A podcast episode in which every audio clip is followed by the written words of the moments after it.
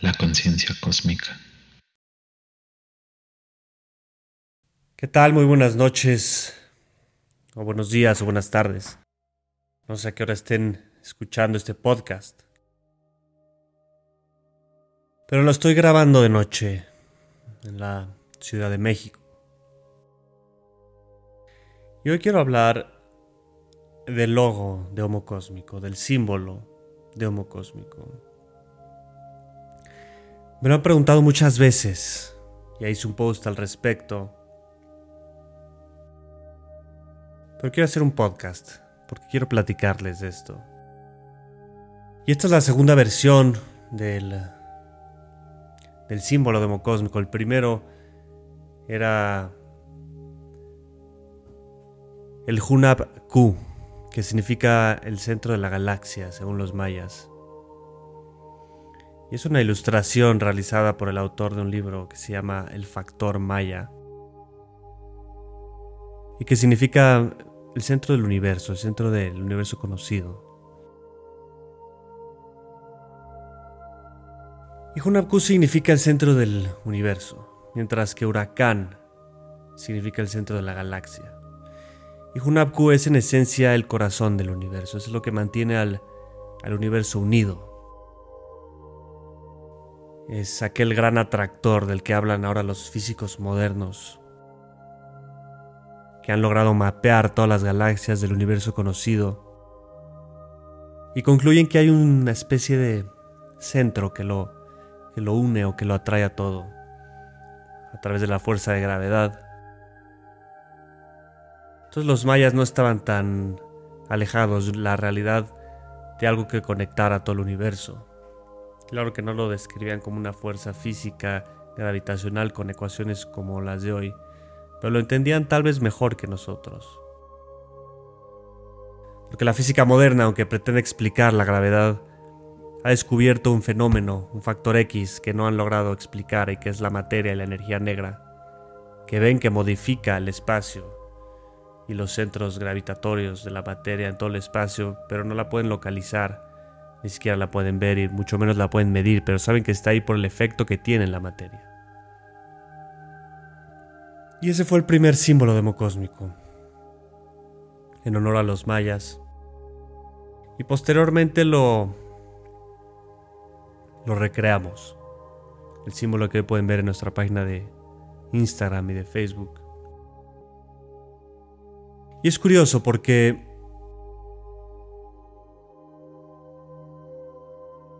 para elegir este nuevo símbolo se hizo una convocatoria en Facebook en la que se proponía la creación de un nuevo símbolo. Y el que ganara se llevaría 50 dólares. Y este es el símbolo que ganó. Yo tenía todavía pensado hacerle modificaciones pero ninguna modificación lo mejoraba. Y así fue como fue creado este símbolo. ¿Y qué significa? Como podrán ver, el símbolo tiene dos medios círculos. Del lado izquierdo y del lado derecho. Uno está arriba y el otro está abajo. Y también tiene dos especies de espirales divididos en mitades perfectas. Que Parecen también dos manos cruzados, como un mudra. lo primero que significa este símbolo es el equilibrio, porque todas las proporciones de arriba y de abajo, y de izquierda y derecha están perfectamente equilibradas. El equilibrio como concepto abstracto. Y el equilibrio en lo concreto entre los aspectos izquierdo y derecho de las facultades humanas relacionadas con la creatividad y con la razón, o con la intuición y con la razón, lo que Albert Einstein llamaba la inteligencia racional y la inteligencia intuitiva. Y esta inteligencia intuitiva normalmente nosotros le llamamos corazón, esta fuerza intuitiva, interconectada entre los seres vivos que nos permite conocer las cosas de una manera instantánea antes de ser interpretadas por la razón. es la inteligencia intuitiva. Y yo creo que hemos llegado al punto en la humanidad en donde es tiempo de equilibrar estas dos fuerzas. Actualmente la fuerza racional, la fuerza de la mente propiamente dicha, la fuerza del pensamiento, está de moda. Desde la ilustración, y eso es lo que significa el símbolo. ¿Y qué tiene eso que ver con la palabra homo cósmico? Y de la revolución científica. Todos los pensadores y los filósofos comenzaron a dejar de creer en lo que no representaba una evidencia física. Empezó el racionalismo y la gente, todos los humanos, todas las artes, la industria, empezó a girar en torno al pensamiento y a la mente. A la par comenzaron los descubrimientos tecnológicos más importantes de la historia. Comenzó un ritmo exponencial de crecimiento de la tecnología. Exponencial significa que cada vez es lo doble que la anterior. Por ejemplo, si tú das 30 pasos aritméticos, dar un paso aritmético es 1, 2, 3, 4, 5, 6, 7, 8, 9, 10. Recorres 30 metros, pero si das 30 pasos exponenciales, esto es 2, 4, 8, 16, 32, 64. Si das 30 pasos exponenciales, recorres la distancia de aquí a la luna.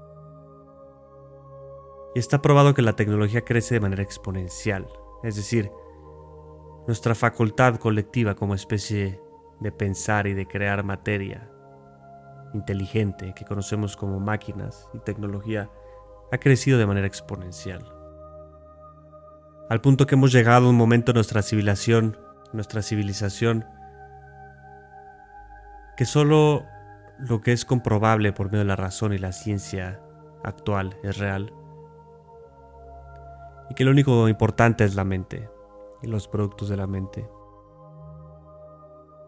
Este es el origen del materialismo y de un pragmatismo que aunque es útil para ciertas cosas, es soberbio para otras. Porque sí, suena lógico pensar que solo podemos creer en lo que podemos evidenciar, pero también es muy soberbio porque antes existía este factor desconocido al que le llamaban fuerzas divinas o magia o mera intuición, que abarcaba todo aquello que todavía no conocemos, que todavía no podemos explicar. Y antes este aspecto era enorme porque había muy poco, muy pocos fenómenos de la naturaleza eran explicables. Y ahora que son muchos los fenómenos de la naturaleza que son explicables, este factor desconocido, aunque sigue siendo igual de grande, porque lo que ignoramos es mucho más grande que lo que conocemos, pero este factor desconocido de lo desconocido, este factor de lo que antes era lo divino, lo mágico, ya ha sido completamente desechado. Entonces todo lo que no se puede observar hoy con la mente, todo lo que no se puede observar hoy con números y con razón, es desechado. Y esto ha creado un sistema de pensamiento que ha sometido a la emoción, que ha sometido, subyugado y reprimido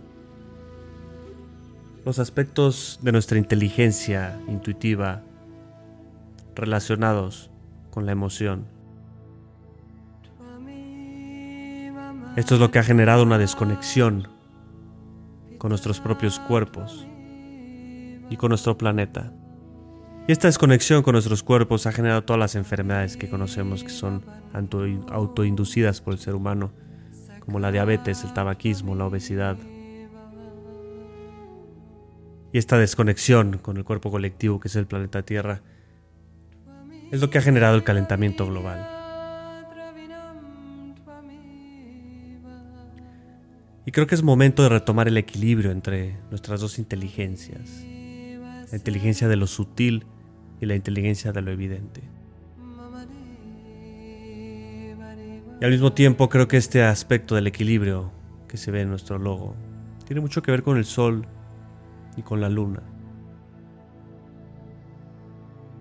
que son los dos medios círculos que se aprecian en el logo.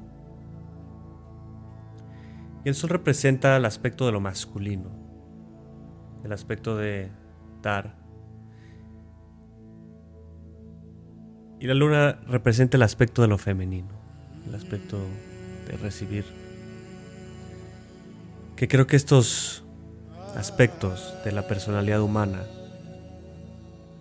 también se han visto desequilibrados en los últimos siglos. Nuestra cultura es predominantemente machista. Y aunque se han hecho muchos logros en este sentido en las últimas décadas, todavía está vigente ese machismo. Esa creencia no tanto de que los hombres son mejores, sino de que las cualidades masculinas son superiores a las cualidades femeninas. Entonces las cualidades masculinas de la lucha, de la conquista, de la fuerza, han sido sobrevaloradas mientras que las cualidades femeninas, de lo sutil, de la creación de vida, de la protección de la vida, han sido subestimadas. Y esto también tiene que ver con el proceso de extinción masiva que conocemos como el calentamiento global.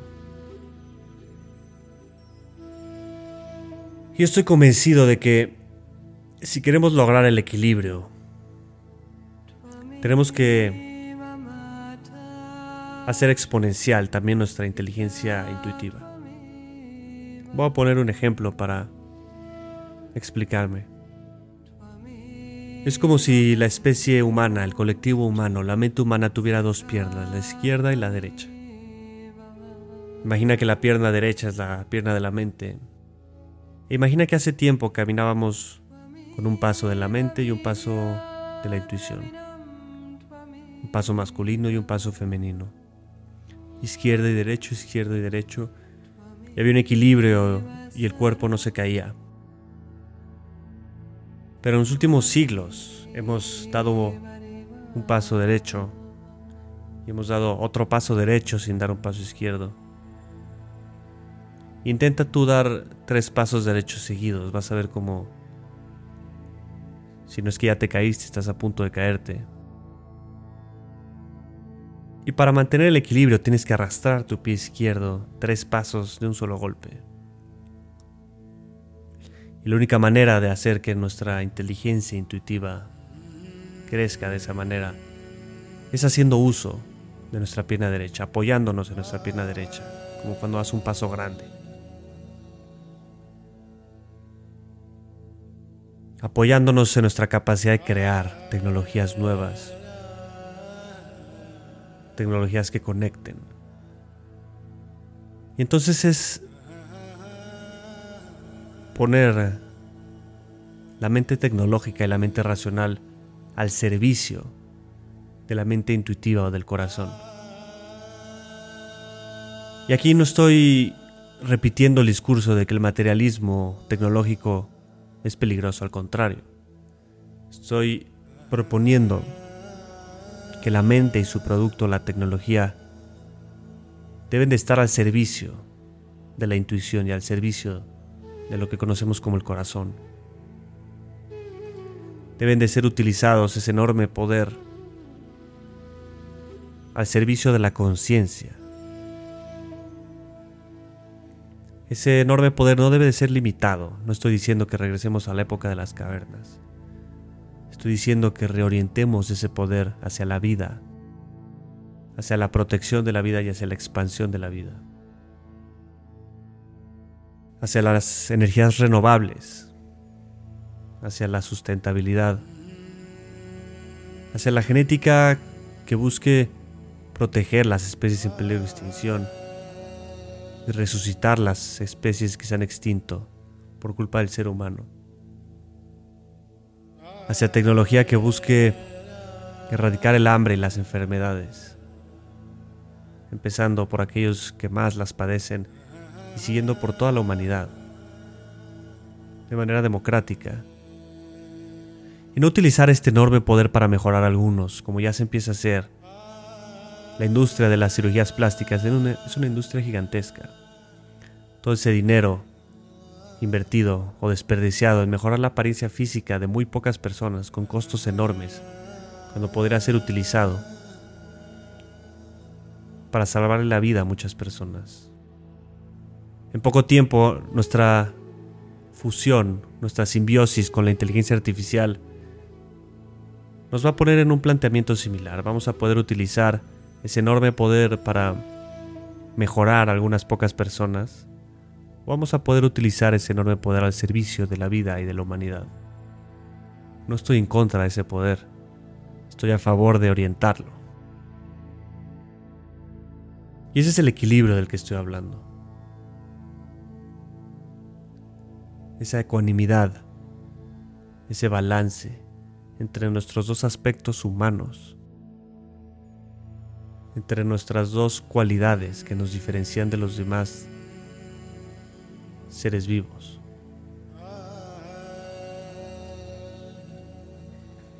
Y eso es lo que significa el símbolo.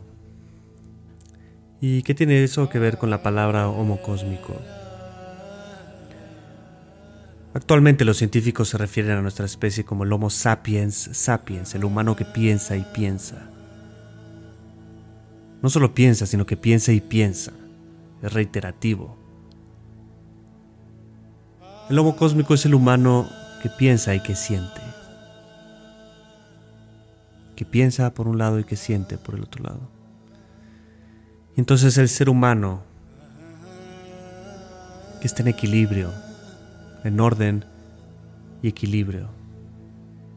Desde el equilibrio y el orden son parte de la belleza del universo.